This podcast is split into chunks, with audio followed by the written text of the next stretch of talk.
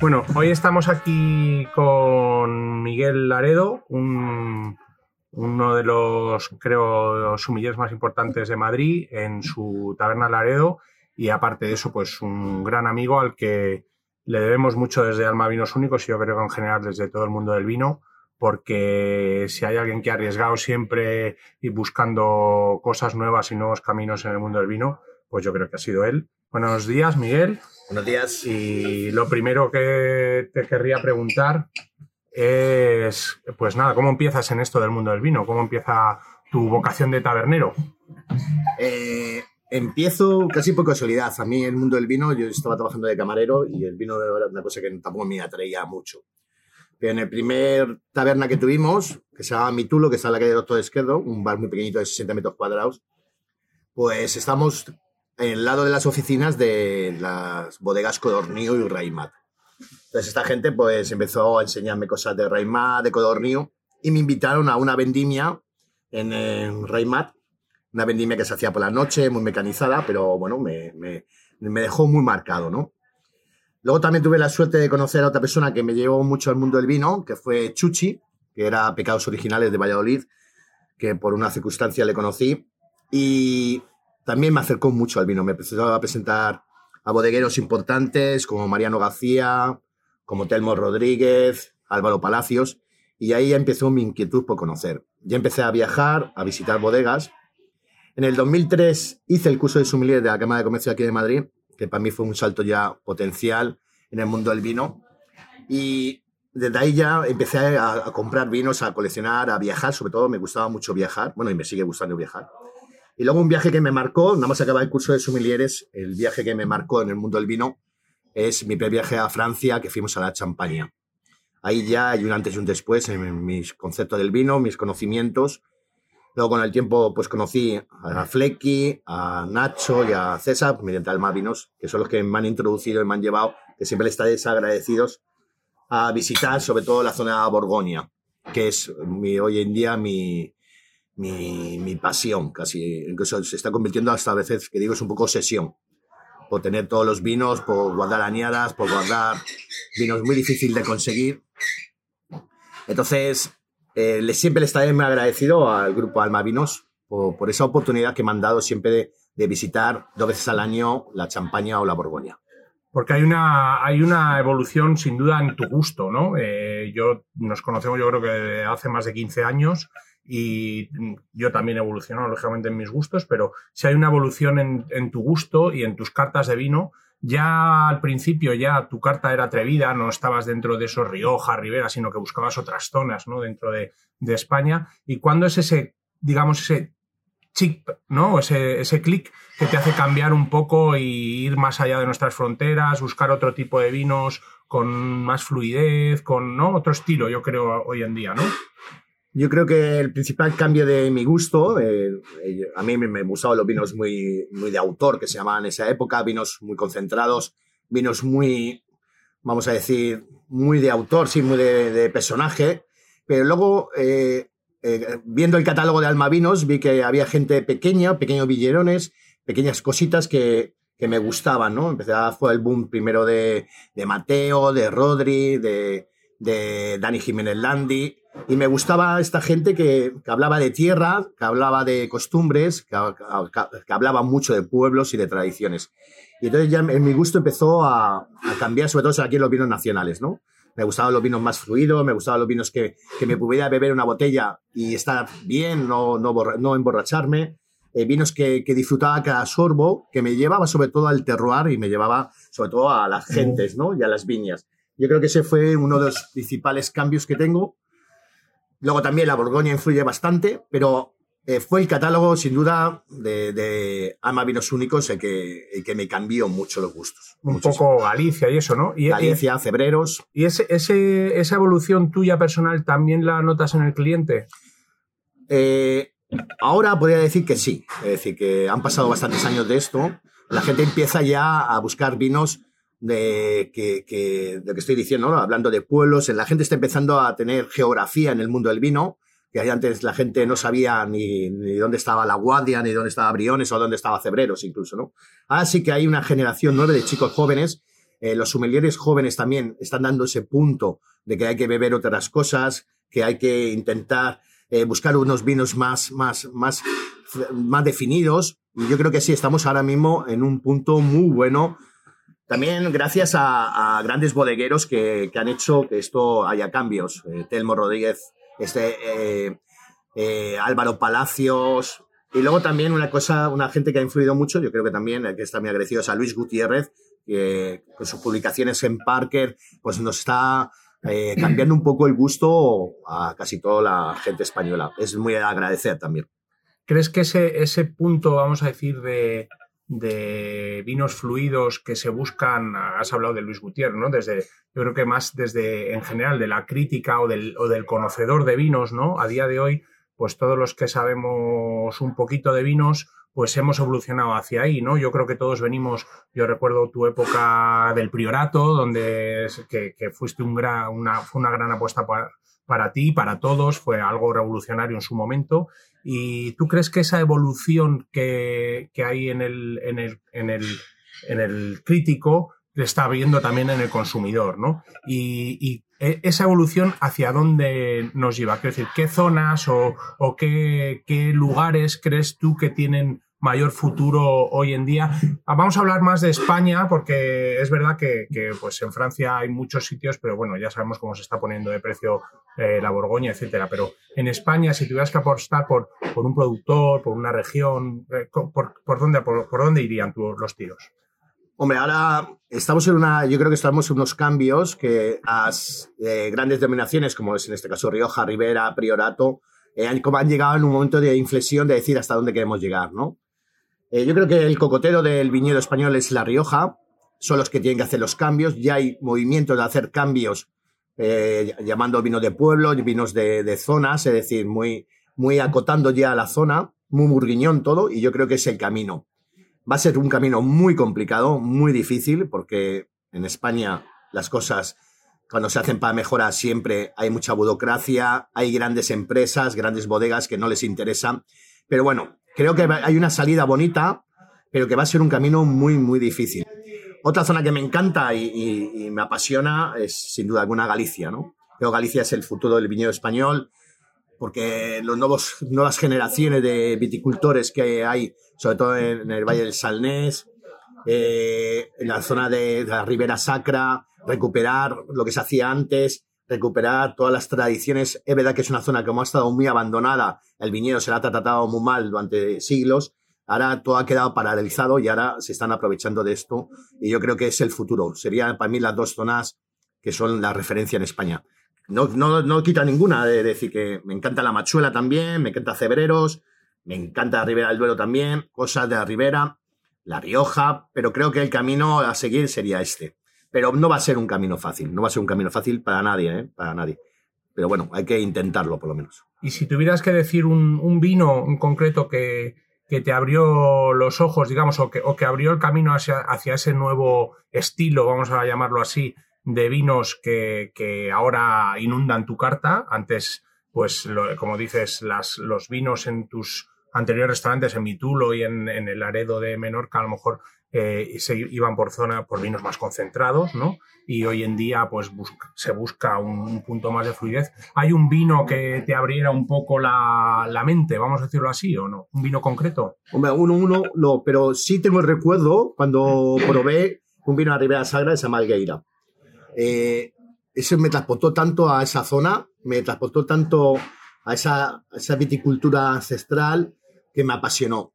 Eh, me acuerdo que cuando probaba ya los recaderos, los Ramona, ya con más tiempo en rima, vinos hechos como se hacían antes, también me apasionó bastante. Eh, esos vinos me abrieron muchas luces. Luego también una zona que tampoco soy objetivo, pero es sin duda los vinos nuevos de, de Cebreros, tanto de Dani Jiménez Landi como los que hace Raúl Pérez, en el Bierzo también. entonces son, fueron los vinos que un poco me hicieron el cambio, ¿no?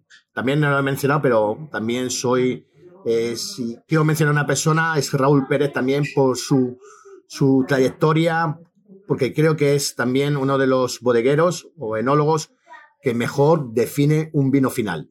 ¿Qué importancia le das tú al vino dentro de tu restaurante y cómo tratas ese, esa ese palabro, como digo yo, tan feo que es el, la relación entre el vino y la comida, el maridaje que llaman algunos, pero esa relación aquí en el Laredo es un sitio más de disfrute que simplemente se pide una botella o buscas a veces ese, esa conexión entre una cosa y la otra, o, porque al final el cocinero de, de, este restaurante es tu hermano, tenéis una conexión especial, sin duda, y cómo, cómo, cómo hacéis que todo eso se transmita al comensal.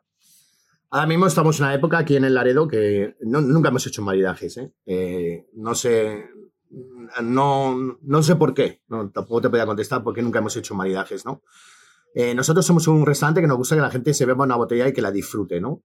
Me da igual blanco, blanco tinto, cava, champán, pero no, no hemos sido mucho de jugar con maridajes, ¿no? lo que sí, ahora estamos en una época en el restaurante que la gente si nos pide los vinos que no están envejecidos todavía o vemos que son muy jóvenes o vemos que los vinos eh, se piden porque son caros o porque son cromos, como decimos, sí estamos un poquito con el freno echado, ¿no? Queremos que la gente disfrute del vino en su momento.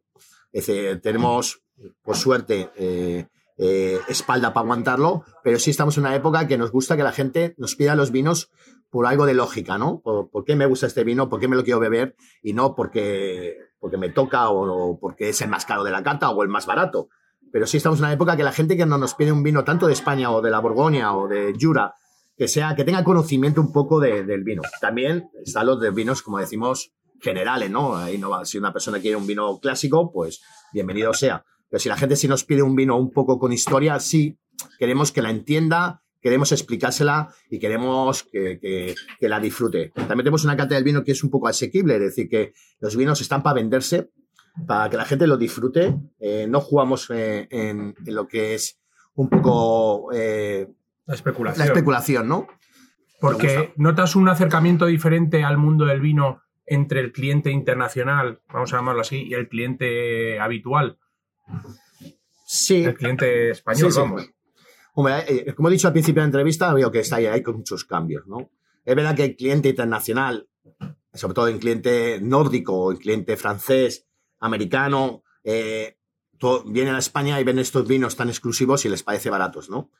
Y no sé, a veces me da pena porque cuando vendo vinos muy caros me da mucha pena y, enseguida cuando vendo algo, no sé, Alma Vinos Únicos muy caro, al día siguiente le estoy llamando a César Nacho para reponer la botella, ¿no?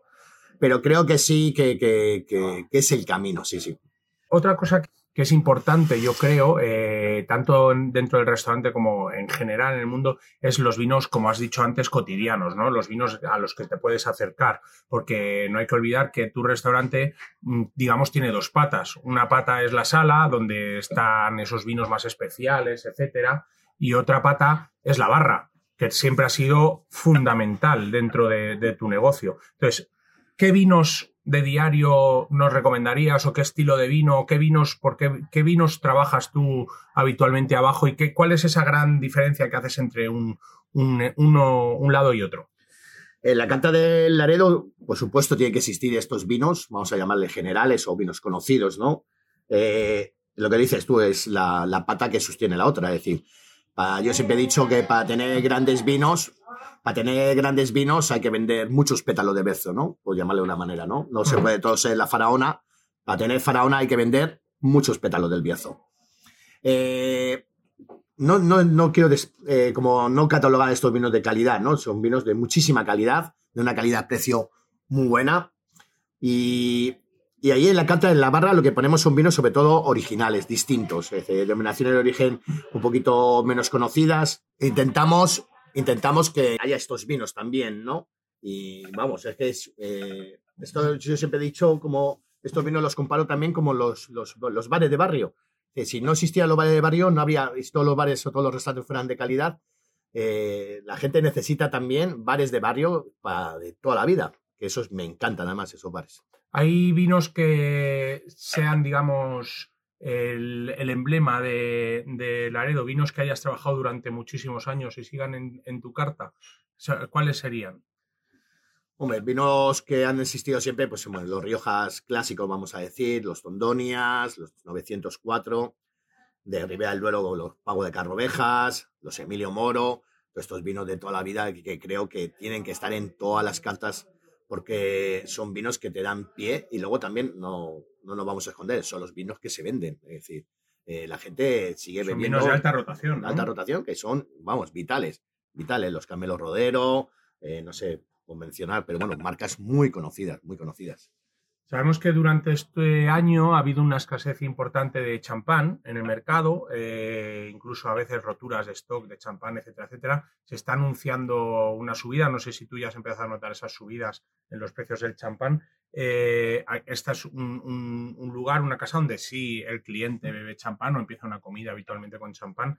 Eh, ¿Tú crees que eso va a afectar o, que está en la cresta de la ola y no, no va a haber problema con este tema de las de las altas subidas de precio al final han subido los transportes, han subido las materias secas, el cartón, el, vidrio, etcétera, etcétera. Creo que hay una subida generalizada de precios. Ya está habiéndola durante estos últimos años y va a continuar. ¿Crees que esto puede afectar al consumo o no? Eh, eh, ¿Cómo lo ves tú? Yo hay eh, la especulación que se está produciendo en el mundo del vino, de los grandes vinos del mundo, eh, a mí me da pena porque estos vinos eh, al final solamente lo van a tomar los ricos, como digo yo, ¿no? Y va a ser una pena, ¿no? Es verdad que no sé si ahora por esto de la escasez de materias primas, por, todo, por las vendimias que han sido muy complicadas, tanto en Borgoña y en la Champaña, con los cambios climáticos también que están afectando muchísimo, creo que hay una fuerza interior que están haciendo que los precios suban. Vamos a intentar, yo creo que están en el tope ahora mismo, yo creo que no pueden subir más, porque es que si no, al final y al cabo, eh, lo van a beber nada más que la gente que tenga niveles adquisitivos altísimos y va a ser una pena. Yo tengo una anécdota, pues, eh, con un bodeguero muy importante de Borgoña, eh, que me preguntó que tenía los precios muy, muy, muy bajos, que estaba muy sorprendido que sus vinos, grandes vinos de la Borgoña, los tenía unos precios muy bajos, ¿no? Y yo le dije que, joder, que, que los quería así para que la gente lo disfrutara. Y el hombre se quedó un poco alucinado y, como diciéndome pues que no lo entendía, ¿no? No entendía eh, vinos tan exclusivos que solo había una barriga para todo el mundo. eh, yo lo tenía a un precio muy razonable, ¿no? Y yo se lo dije a entender y el hombre se quedó así un poco como descolocado, ¿no? Este hombre venía de países como Suiza, venía de Estados Unidos, que sus vinos estaban intocables, ¿no? Yo creo que los grandes vinos también los tiene que disfrutar todo el mundo, todo el mundo, porque si no, lo que digo, se lo van a más que beber los ricos. Y luego los ricos eso lo tienen más como colección de arte que como disfrute. Bueno, y ahora una serie de preguntas, como dicen en Ilustres Ignorantes, un picadito de, de preguntas. Eh, hemos tenido la suerte de viajar juntos a algunas zonas de, de vinícolas del mundo. Si tuvieras que elegir un sitio, una bodega, un lugar, algo que volvemos ahora a lo mismo, que te abrió la mente, ya, ya has comentado que fue una, una de ellos fue esa primera vendimia que, a la que fuiste en Reimat después del curso de sumilleres, eh, algo quizá más cercano, más, más que te haya marcado en los últimos tiempos. Tengo el recuerdo muy especial una vez que fuimos a, la zona de, de, de, eh, que me llevaron a visitar el viñedo de las Beatas. Eh, era un día muy frío, era un día muy, muy invernal, pero me, me acuerdo que estuve con Telmo Rodríguez y subimos esa pequeña montaña, las Beatas es como un valle, como, una, sí, como un valle pequeñito, y, y ahí eh, con Telmo hablando del vino me, me apasionó toda la explicación que me dio el porqué de las cosas. También fue un recuerdo, muy, lo tengo muy, muy grabado. También he hecho viajes muy, muy bonitos hace muchos años al Priorato con Sara Pérez y René Barbier, que también me abrieron mucho los ojos. Y hace poco, hace menos de un mes, estuve visitando un viñedo que se llama Mas de Serral, ¿vale? De Raventos y Blanc, que también me llegó un poco el porqué de los cambios, el porqué de las cosas de estas. Porque eh, al final hay una corriente, ¿no? Sobre, sobre, sobre el viñedo, sobre la cultura, sobre la viña, el tratamiento, el ser un poco más respetuoso, vamos a decirlo así, con el medio, que tú crees que eso se, se traspasa al vino, ¿no? Tú eres de los que crees que se traspasa al vino o no. Hay mucho debate sobre esto, sobre qué porcentaje de peso tiene el viñedo donde se hace el vino, qué porcentaje tiene el productor que lo hace. Eh, al final, pues en Borgoña se habla mucho, es, el sitio donde más se habla de viñedos, pero realmente lo que la gente busca son los productores. Eh, es así. Entonces, ahí hay un poco, podríamos abrir un debate sobre esto, ¿no? Sí, sí, porque luego es verdad que al fin y al cabo eh, hablamos de, de terroirs, pero luego queremos cromos, como se dice. Eh, no sé, no sé cómo será. Yo creo que es el futuro apostar. Además, ahora con los cambios, sobre todo el cambio climático que, que nos está afectando tanto, tenemos que apostar por la tierra, por cuidarla, ¿no? A mí la gente que no me pregunta si me gustan los vinos naturales, bien dinámicos, yo siempre digo que en tu casa siempre la tienes que tener limpia, ¿no? Entonces hay que cuidar el, viñedo, hay que cuidar eh, tu casa, tu tierra, ¿no? Lo puedes hacer de mil maneras, pero tu casa siempre tiene que estar limpia y es así de sencillo. Luego eso se transporta en una botella de vino y en un gusto. A mí cuando me, dice la pregunta esta, pues a veces digo, a mí lo que me interesa es el vino. Si está bueno, me da igual el tratamiento que haya tenido, pero yo creo que mínimo, mínimo que ecológico tienes que ser. Pero eso ya es un poco ya de sentido común, más, más de otra cosa. Estamos en unas generaciones ahora que a nuestros hijos les tenemos que dejar que menos que un poquito de sentido común en esto de la tierra. si es natural o no es natural, ¿no? Hay una tendencia sobre esto hoy en día. Tú, tú, en el restaurante lo notas en el cliente, lo preguntan, Sobre todo clientes más de eh, zona de Francia, Suiza, eh, países nórdicos, sí hay una tendencia a los vinos naturales. Pero también yo creo que es mucha, eh, que suene mal decir, es un poco tontería también, ¿no? Los vinos, si están buenos, no hay que preguntarles si es eh, efecto natural, si es efecto ecológico, si es un, no sé, yo creo que lo que interesa es que el vino esté correcto. También soy de los que digo que, los vinos naturales a veces nos confunden y no nos llevan a los sitios, ¿no? casi todos los vinos naturales que yo he probado, no soy gran conocedor de ellos, pero he probado bastantes pero creo que a veces eh, no nos llevan a los sitios, ¿no? Entonces, están muy enmascarados y, a mí me gusta el vino que me lleve, como he dicho al principio de la entrevista, a la gente, a las costumbres y al lugar.